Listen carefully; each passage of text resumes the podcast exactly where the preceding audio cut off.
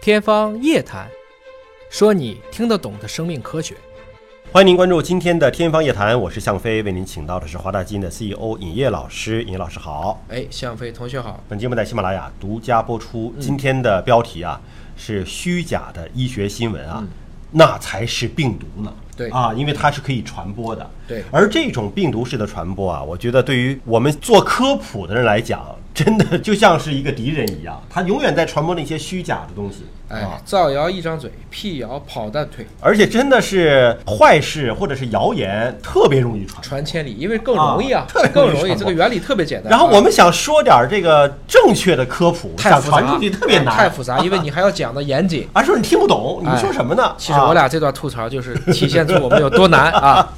呃，我们说说一个海外的一个博士啊，一个神经科的专家叫做 Movid 博士，他描述了他在做住院医生期间的一件事情，有一个癫痫发作的患者，癫痫嘛，其嗯对实也 不是特别严重的对疾病，，但是特别严重的时候也不行，啊，特别严重的啊也不行，也不行但那就是羊癫疯嘛啊不至于致命吧？啊是是对吧？没不至于错致命。那么他呢，作为住院博士呢，他就让患者去做一个脑部的 CT 的扫描，嗯，结果这个脑部 CT 扫描呢，发现了一个巨大的肿瘤，嗯，那你是这次扫描发现的，对吧？对结果患者呢就说，就是你给我扫描之后导致我发生了脑部的肿瘤，对，就是你不扫描我没肿瘤，你扫了我才有。哎呀，你说这怎么解释呢？对吧？因为他是先癫痫发作才入院，你入院了之后我才去做的扫描。对扫描完了之后，你这肿瘤已经这么大了，不可能是扫出来的，对肯定是之前有我扫完之后发现的。但是不管他怎么跟这个患者解释，患者就是拒绝接受这个现实，说你就是给我扫出来的。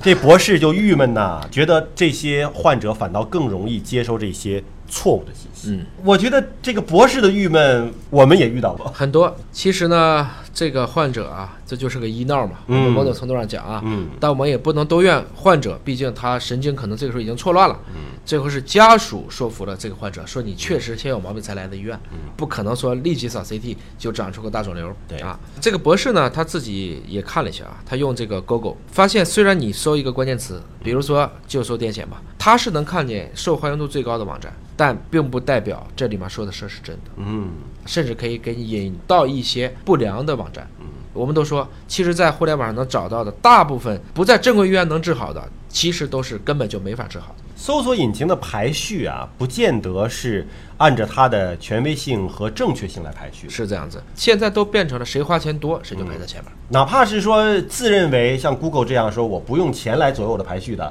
但不是说你点击量大、流量大，那个就一定是正确的呀，对，对吧？因为我们都知道，拿中国举例啊，中国只有百分之四的人是本科学历，嗯，应该说大部分人还是没有经过比较好的科学训练。我很多的身边的圈子里面都会让我说一说，哎呀，能不能劝劝我们家不要再买这个保健品了，嗯不要再交这个智商税了，因为我们老家里好像所有的群里都在传这些不靠谱的事情。但你想啊，互联网出现之前，更多的人呢是通过权威的这种报纸、杂志阅读到文章，对对吧？那么假设说这报纸、杂志有些文章是误导性的，他要想把这个报纸和杂志给自己的亲戚朋友分享，我还得复印，然后邮寄。现在你都互联网，如果是一种误导性的，我只要一转发。立刻别人就看到了，是的所以它这个传播的速度啊，包括对谣言的传播速度，那是与日千里啊。它称之为是病毒式传播。二零一七年呢，这个 Vigo Health 对整个 Facebook 健康论坛里面曾经做了一个调查啊，有百分之八十七的受访者，他们是直接就是看 Facebook，嗯，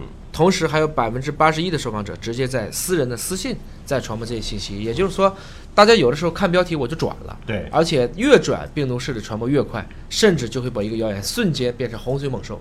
而且谎言永远比真相传播速度更快。这个是麻省理工学院的研究人员分析了一个2006年到2017年在 Twitter 上传播的有12万六千篇的新闻报道。他们发现呢，更多人转发虚假的信息，而不是真实的信息。人们更容易传递的是假新闻，可能是因为啊，假新闻观点比较新鲜标题党啊啊，能够唤起人们情感的共鸣。就是把人世间最丑恶的事情，我们说拯救了很多卫视节目，关键的那个制作成本极低的那个节目叫什么？就是假恶丑的。就是卖惨啊啊婚姻怎么不幸，遇到什么人渣，嗯其实看完以后，大家心里面都很郁闷的。我不觉得这是一种很好的正能量的传播方式。而在这种医学类的信息，同样有这个情况。对可能就是说这个怎么突然得了重疾了，然后怎么就是扫了一下 CT 就得了肿瘤了，这可能是更容易传播的，但它跟事实却是相左的。这里特别给出了一个耶鲁大学的例子啊，对将近一百九十万名患者一个队列研究，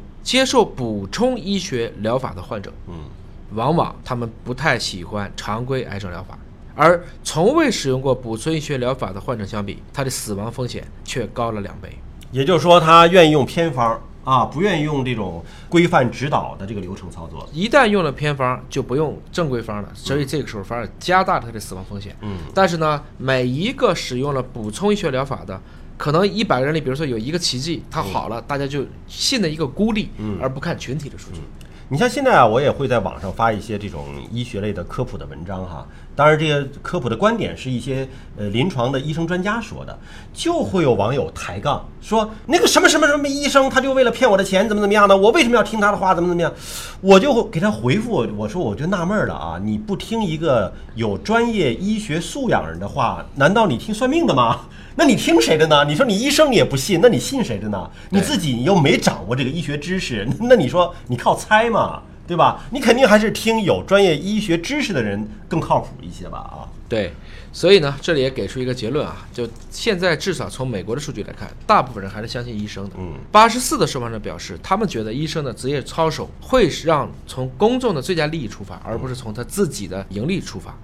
医生还是最值得信赖的健康信息的传播者。嗯，所以我们也看见了，今天从整个中国上上下下，特别是医生的科普，嗯都鼓励大家能够站出来，能够积极的去传播正确的消息，而不是谁嗓门大，嗯对谁粉丝多，谁就可以去传递这样的消息。而且现在国家鼓励医生站出来做科普，没错，对吧？就是你真正掌握专业医学知识的人，你们应该站出来。虽然这个过程中不能保证大家的口才都很好，但是你本身站出来就是一种权威的传播力。没错，这里面还专门提到了说，媒体应该学习专业知识，因为媒体不一定都懂临床的医学领域的专业知识。不可能有媒体懂全科的嗯对这样的知识，即使医生也只是我是这个科的，比较清楚这嗯个。我们聊这么多，基本上也是聊跟遗传、跟这种大数据队列分析相关的。嗯具体去到某一个疾病到底怎么做，我们都不是医生，虽然我们也打交道，我们基本上都会推荐大家要去靠谱的这些公立医院去看看。同时还要预防假消息的传播。就是我们每一个人吧，